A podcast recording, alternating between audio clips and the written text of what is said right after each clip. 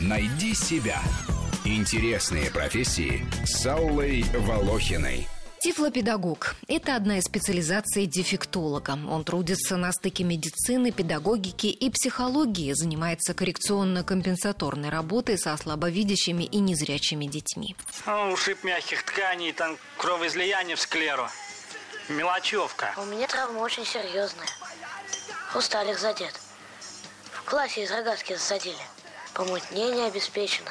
Родители, у которых появляется слепой или слабовидящий ребенок, испытывают боль и страх. Они не знают, как с ним обращаться, как научить его всему тому, что так легко постигают дети с нормальным зрением. Ведь до 90% информации человек получает глазами. Поэтому трудно переоценить работу тифлопедагога, который обучает невидящего ребенка жить в мире зрячих, воспитывает его, к примеру, в условиях специнтерната.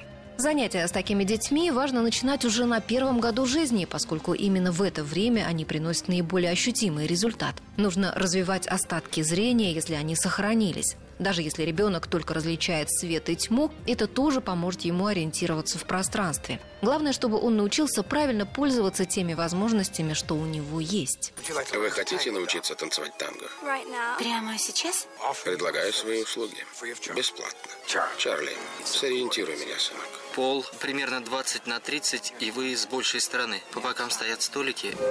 Основоположником тифлопедагогики считается французский педагог Гаюи. Он начал обучать незрячих в начале XIX века. А человеком, который в значительной степени усовершенствовал систему обучения слепых, стал Брайль, сам потерявший зрение в трехлетнем возрасте. Когда он вырос, то стал тифлопедагогом и разработал специальный алфавит для невидящих. Еще несколько лет назад тифлопедагоги в России самодеятельно, вручную изготавливали развивающие настольные игры для детей с проблемами со зрением. К примеру, шли в магазин и просили продавцов отобрать горошины одинаковой формы и размера, для того, чтобы сделать из них тактильное домино. Впрочем, и сегодня особенным детям не хватает интерактивных сюжетных игр. Им также нужны специализированные игрушки, мигающие или светящиеся, для развития светоощущения. А если у ребенка сохранилось цветовосприятие, то большие и яркие. А если зрения нет совсем, нужны игрушки звучащие, с разной текстурой для тренировки тактильных ощущений. Ведь слепые люди видят пальцами.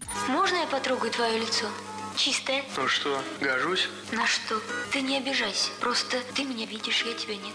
Согласись, это несправедливо. В свои занятия тифлопедагоги также включают специальные игры и упражнения, чтобы подготовить детей к лечению на специальных ортоптических аппаратах. Учат их элементарным бытовым навыкам – мыть руки, завязывать шнурки, пользоваться ложкой, а затем самому сделать бутерброд, заварить чай, приготовить салат, самостоятельно дойти до школы и обратно домой. Незрячие дети особенно нуждаются в одобрении и поощрении, в признании их достижений, ведь им так тяжело дается каждый маленький шаг к успеху. Они легко падают духом, поэтому так велико для них значение как физической, так и психологической, а также социальной адаптации. Тифлопедагоги ездят с детьми на экскурсии, ставят с ними театральные спектакли. Ведь театр – это эмоциональные переживания, которые вносят дополнительный свет в жизнь слепого ребенка. Проводят занятия и с родителями, в которых тоже нужно вселить надежду и научить их помогать своему ребенку стать самостоятельным.